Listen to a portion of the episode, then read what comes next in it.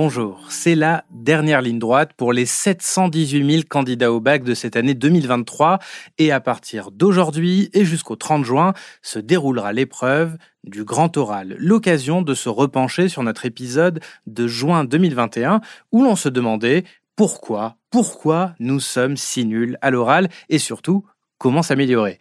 Bonne écoute et bonne chance pour les lycéens qui nous écoutent.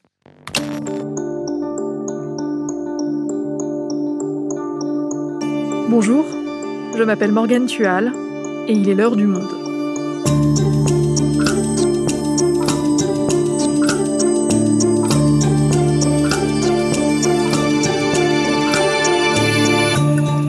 Aujourd'hui, pourquoi est-ce si difficile de prendre la parole en public?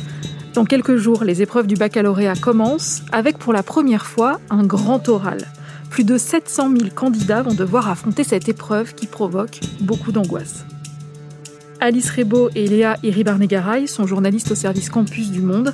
Elles nous expliquent pourquoi nous avons, en France, du mal à prendre la parole en public. Est-ce qu'il y a des manques à l'école, des raisons plus complexes que la simple timidité? Pourquoi est-on nul à l'oral et comment s'améliorer? Un épisode produit par Adèle Ponticelli. Réalisation Amandine Robillard.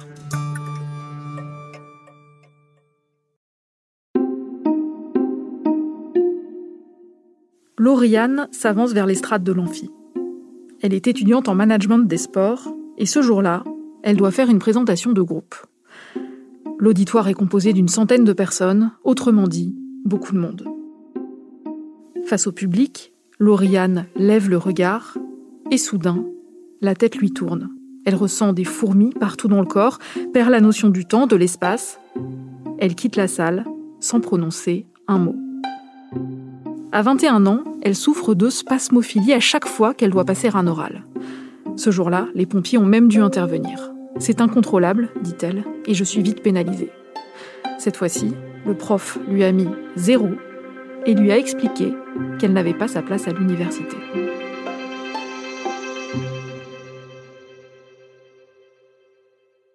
Léa, c'est toi qui rapportes ce témoignage de Lauriane dans un de tes articles.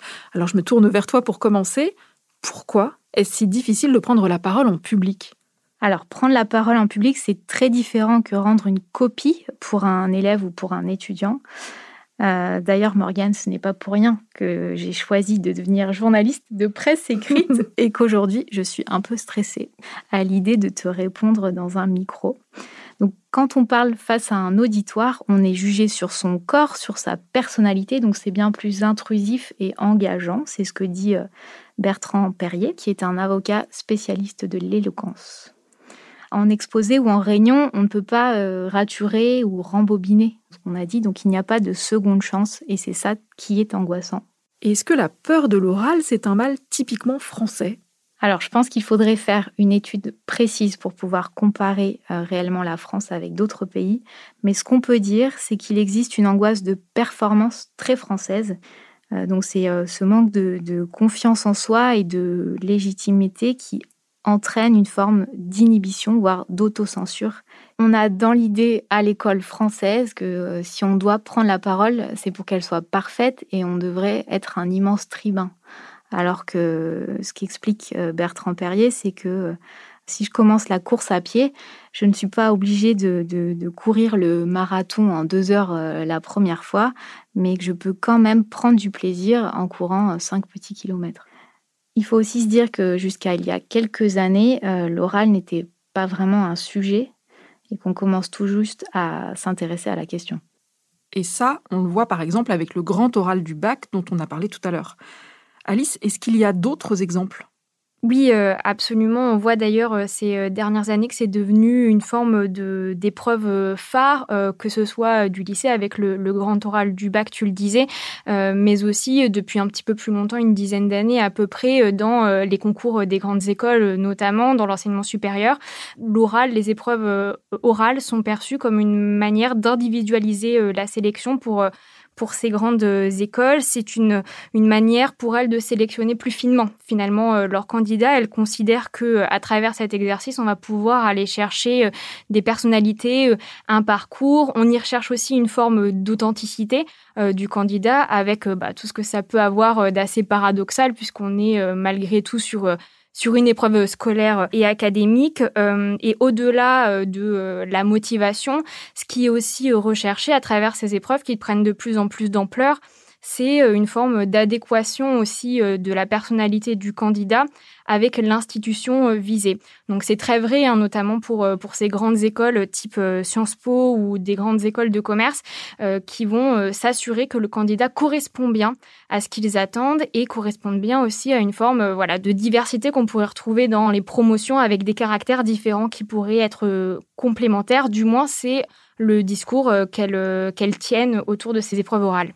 Et qu'est-ce qui explique cet engouement récent pour l'expression orale? Je dirais que c'est le film à voix haute euh, qui a vraiment lancé cette mode et qui a fait connaître à un public euh, plus large les concours d'éloquence. Je suis là pour vous préparer au concours Eloquentia. Ce film, c'était un documentaire. Quand tu parles et que les gens t'écoutent et que les gens te regardent, t'as l'impression que tu peux tout faire. Tu peux conquérir le monde. Réalisé par euh, Lajli et Stéphane de Freitas. Et on y voyait une brochette d'étudiants de l'université de Saint-Denis. Saint-Denis qui est une banlieue assez défavorisée euh, du nord de Paris, qui s'entraînaient à l'art de la rhétorique. Moi, si j'ai envie de prendre la parole, c'est parce que j'ai envie de repenser le féminisme. Pour euh, retrouver confiance en eux, bien sûr, mais aussi euh, combattre certaines formes de préjugés et d'inégalités. Donc depuis à voix haute, les concours d'éloquence se sont multipliés un peu partout en France et on a même vu arriver une émission de télévision sur France 2 depuis 2019. Ça s'appelle Le Grand Oral. Et de la même façon, euh, on met en scène un grand concours d'éloquence avec dans le jury des personnalités assez médiatiques comme Roselyne Bachelot, euh, Oxmo Puccino, Laurent Ruquier, mais aussi euh, Éric Dupont-Moretti.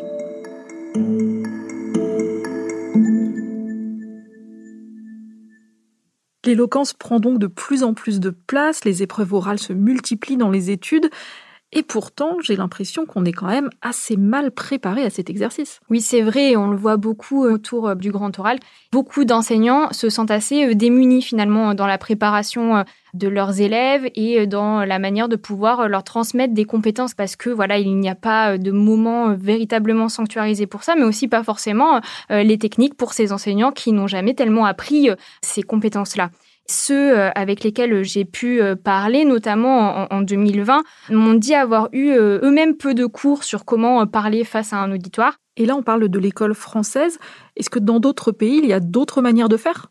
On sait que dans les pays scandinaves, on voit euh, en effet une approche, euh, une philosophie de la pédagogie qui est un peu euh, différente que dans les classes françaises, avec une philosophie un petit peu moins verticale, où on est plus sur une forme de discussion dans la classe avec, avec les élèves, et ce dès les petites classes, mais qu'on retrouve aussi à l'université.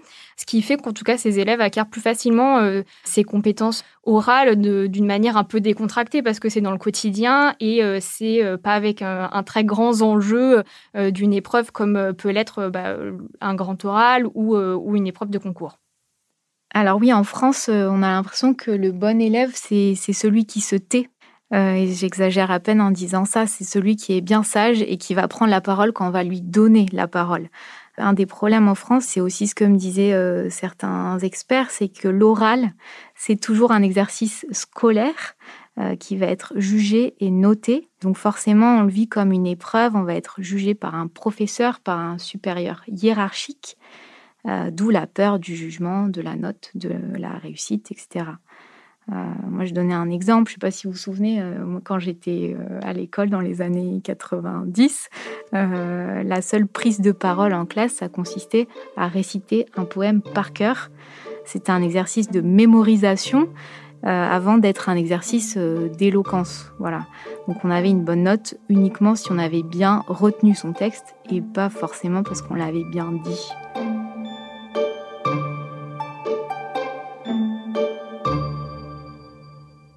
Et pourtant, et ça on s'en rend compte en grandissant, savoir prendre la parole en public, c'est pas seulement important dans les études, c'est pas seulement important pour les examens, c'est très important aussi dans le monde du travail, notamment pour trouver un emploi ou un stage avec les fameux entretiens d'embauche.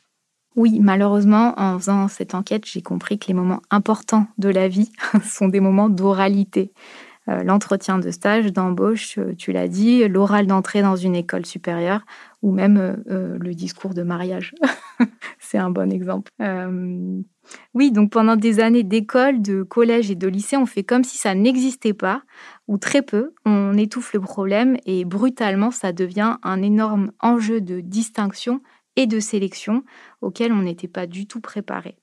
Cyril Delay, qui est professeur euh, d'art oratoire à Sciences Po et qui est le principal artisan du grand oral euh, au bac cette année, qui dit que c'est un énorme gâchis de ne pas enseigner l'oral à l'école. Il parle d'un retard historique de l'école française qu'il faut maintenant combler. Donc il compare ça euh, au fait d'apprendre à nager aux enfants. Certains enfants vont l'apprendre en vacances en famille, d'autres ont besoin de l'apprendre à l'école. C'est pareil pour l'oral. Euh, pour lui, c'est une mission de service public. C'est une compétence qu'il faut acquérir à l'école. Moi, j'ai eu plusieurs témoignages de jeunes qui racontent à quel point ça peut être handicapant d'être euh, mal à l'aise à l'oral. Ça peut faire plafonner des carrières, ça peut empêcher euh, d'entrer dans l'école qu'on a envie de faire. Et même dans le monde professionnel, si on n'est pas capable de se mettre en valeur en réunion, ça peut compliquer beaucoup de choses. Et pour les femmes et les filles notamment, euh, c'est très compliqué de s'imposer et de, de, ne pas se faire couper la parole euh, par les collègues. Ça veut donc dire que certains groupes de personnes, comme les femmes notamment, ont plus de difficultés à prendre la parole en public. Alice, tu as écrit là-dessus. Est-ce que tu peux nous expliquer? Oui, en tout cas, euh, les études montrent que l'espace sonore de l'école jusque dans le monde du travail est largement dominé par des hommes. Ce n'est pas parce que les filles euh, seraient euh, biologiquement euh, réservées, mais c'est une forme d'apprentissage social qui vise différemment les femmes et les petites filles à l'école, où elles sont moins valorisées, moins encouragées à prendre la parole en public que leurs camarades masculins. Isabelle Collet, qui est professeure en sciences de l'éducation, explique que ces jeunes filles sont plus encouragées à être studieuses, calmes, à écouter aussi leurs camarades et donc à leur laisser plus de place au niveau de l'espace sonore, ce qui fait qu'elles peuvent aussi, d'une certaine manière s'auto-censurer et ne pas euh, elles-mêmes expérimenter cette parole. Euh, les garçons, eux, au contraire, auront tendance à plus prendre la parole de manière euh, spontanée, voire à couper l'enseignant. Ils ne vont pas hésiter à le faire parce que aussi dans l'imaginaire collectif, il y a l'idée qu'ils ont besoin de s'exprimer et que c'est bien normal. Donc on leur laisse faire, on le tolère. C'est d'ailleurs même parfois valorisé comme une forme d'attribut de virilité chez ces petits garçons. Les filles sont, elles, plus vite rabrouées quand elles transgressent les règles. Euh, c'est en tout cas ce que m'a expliqué Marie Durubelat, euh, chercheuse à, l'Institut euh, de recherche en éducation, ce qui fait qu'elles-mêmes vont moins prendre la parole et moins s'y entraîner. Et donc tout ça, c'est prouvé, il y a des études qui le montrent? Oui, il y en a beaucoup, notamment euh, à l'école. Par exemple, les enseignants euh, interagissent davantage avec euh, les garçons. Les études montrent qu'ils parlent aux garçons 56% de leur temps contre 44% de leur temps pour les filles. Une différence qui peut paraître un peu minime, mais qui en fait, à l'échelle d'une scolarité qui dure plusieurs années, est assez important. On a également une étude très intéressante de 2015 de la chercheuse Isabelle Collet. Elle a mené une, enquête euh, au sein de neuf classes suisses dans différentes matières où elle a observé scrupuleusement les prises de parole des élèves. En moyenne, ce qu'il en ressort, c'est que euh, les garçons sont intervenus 2,3 fois plus que les filles et étaient aussi deux fois plus sollicités par leurs professeurs. Par ailleurs, ils avaient aussi presque trois fois plus d'interventions orales hors sujet, c'est-à-dire qu'ils prennent aussi la parole sur des éléments qui n'ont rien à voir avec le cours, c'est-à-dire demander d'ouvrir la fenêtre par exemple, demander d'aller aux toilettes, faire une blague à voix haute dans la classe, une manière aussi euh, d'occuper euh, l'espace sonore euh, là encore. Cela ne s'observe pas que quantitativement, mais le contenu des interactions avec ces enfants diffère aussi. Isabelle Collet montre que les filles sont euh, davantage sollicitées pour euh, rappeler les notions euh, du cours précédent, une forme d'assistance pédagogique, tandis que les garçons sont eux ensuite appelés à faire avancer le cours, à créer du neuf. Les garçons sont également plus valorisés, on les écoute plus longtemps quand ils prennent la parole, ils sont aussi plus encouragés et plus challengés. Ce qui fait qu'ils développent des techniques sociales que les filles, habituées à rester en retrait, développent très peu, ce qui peut leur être préjudiciable pour la suite dans un monde du travail où il faut euh, bien faire, mais aussi euh, le faire savoir.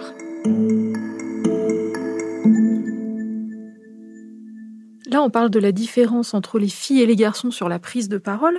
Est-ce qu'il y a d'autres biais que le genre qui entrent en compte? Oui, bien sûr, il y a aussi des biais sociaux très importants euh, à prendre en compte. C'est le sociologue Bernard Lahire euh, qui dit que la timidité n'est pas psychologique, euh, la timidité, elle est sociale. On ne naît pas timide, on le devient. donc Bernard Lahire, il a dirigé une vaste enquête qui s'appelle Enfance de classe, et c'est très intéressant de voir à quel point les enfants n'échappent pas dès tout petits euh, aux lois de la reproduction sociale. C'est ce que vient de dire Alice euh, sur les femmes. On voit que les enfants de professeurs ou d'avocats, par exemple, auront intégré très tôt un bagage euh, technique et linguistique que d'autres n'auront pas. Ils auront intégré aussi que leurs parents utilisent eux-mêmes l'oral dans leur travail, euh, d'où des effets euh, d'imitation et d'identification euh, assez forts. Par exemple, Bernard Lahire raconte une maman avocate qui raconte à table ses multiples plaidoiries, l'enfant va absorber tout ça et va pouvoir le reproduire. en famille, on apprend l'ironie, l'humour, le second degré, etc. Et j'aime bien l'expression de Bernard Lahire qui dit qu'il y a un délit d'initié pour euh, ces enfants qui ont baigné dans le bon milieu. Et ceux-là auront toujours une longueur d'avance, même si l'école commence à s'y mettre. Et donc ça veut dire concrètement que l'expression orale, c'est plus compliqué quand on vient des classes populaires c'est difficile de l'affirmer euh, parce qu'il n'y a pas forcément d'études comme euh, pour les filles et les garçons. Mais ce que dit Bernard Lahire, c'est que l'oral est sans doute le lieu le plus violent pour les enfants euh, de milieux populaires parce que le corps est en jeu. On se met à nu, euh, les autres euh, sont attentifs à notre posture, à notre vocabulaire, à nos vêtements, à notre accent, etc. Euh, là, on entre dans une forme d'hyper-correction euh, qui, est, euh, qui est très difficile. Bernard Lahire, il dit c'est un enfer d'avoir à penser comment je vais me tenir.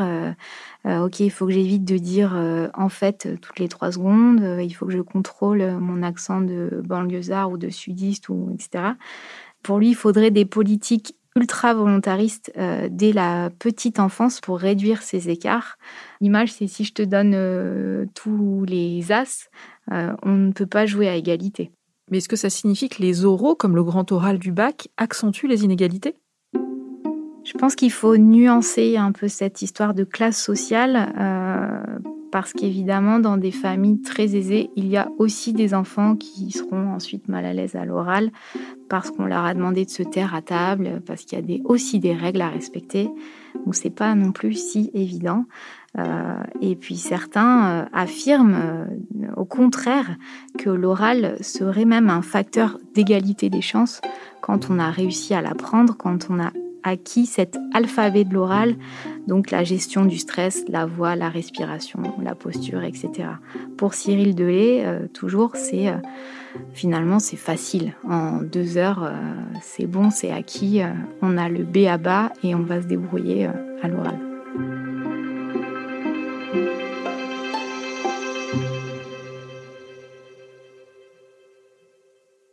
Bon, alors justement, on a voulu dans ce podcast donner quelques conseils pour s'améliorer à l'oral, et pour ça, on a appelé Bertrand Perrier, avec qui tu as parlé, Léa, pour ton article.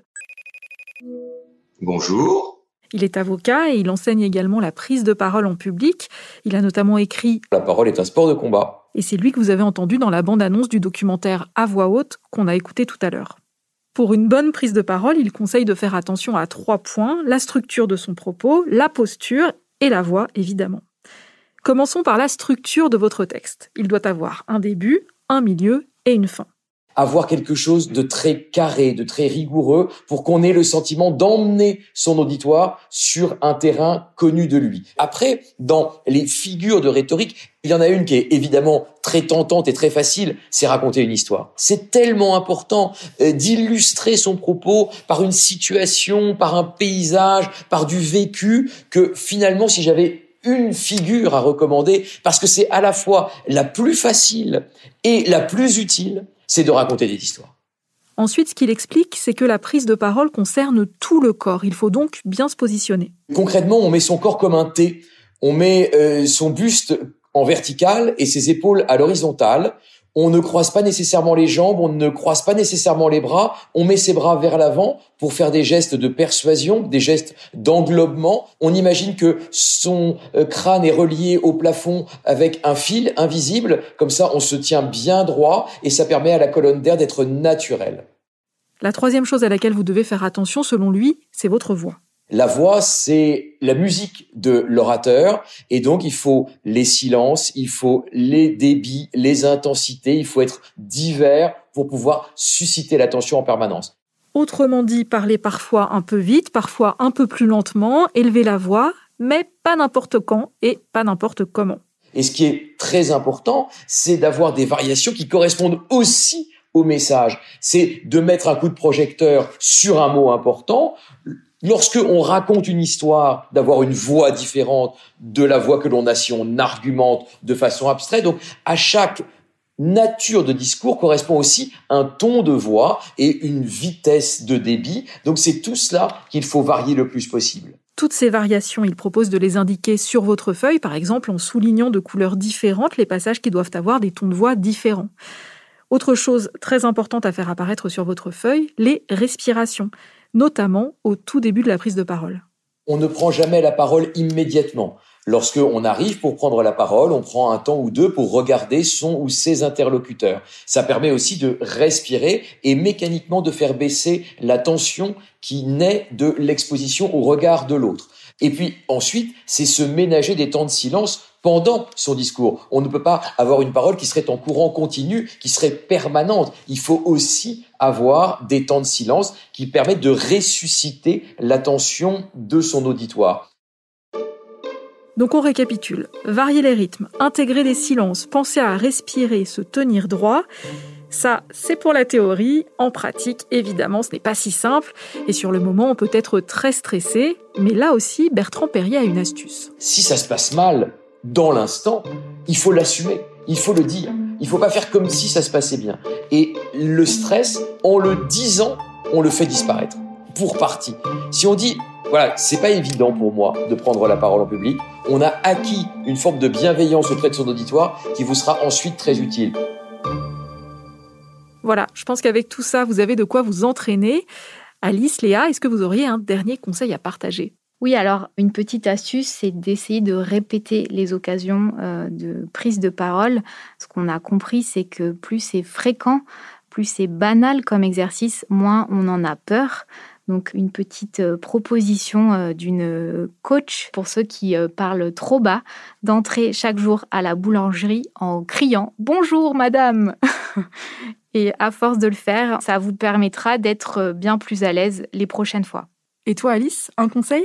Selon moi, c'est aussi euh, un travail euh, de société, notamment pour la parole féminine, laisser la place euh, aux filles, ne plus leur couper la parole et travailler aussi son oreille pour écouter leur prise de parole avec plus de bienveillance. Merci Alice, merci Léa. Merci Morgane. Merci Morgane.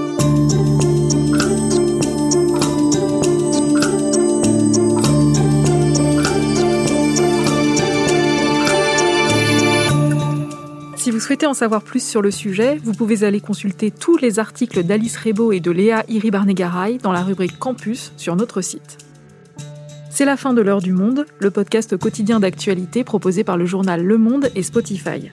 Pour ne rater aucun épisode, vous pouvez vous abonner gratuitement au podcast sur Spotify ou nous retrouver chaque jour sur le site et l'application lemonde.fr. Si vous avez des remarques, suggestions, critiques, n'hésitez pas à nous envoyer un email l'heure du monde L'heure du monde est publiée tous les matins du lundi au vendredi. On se retrouve donc très vite. À bientôt!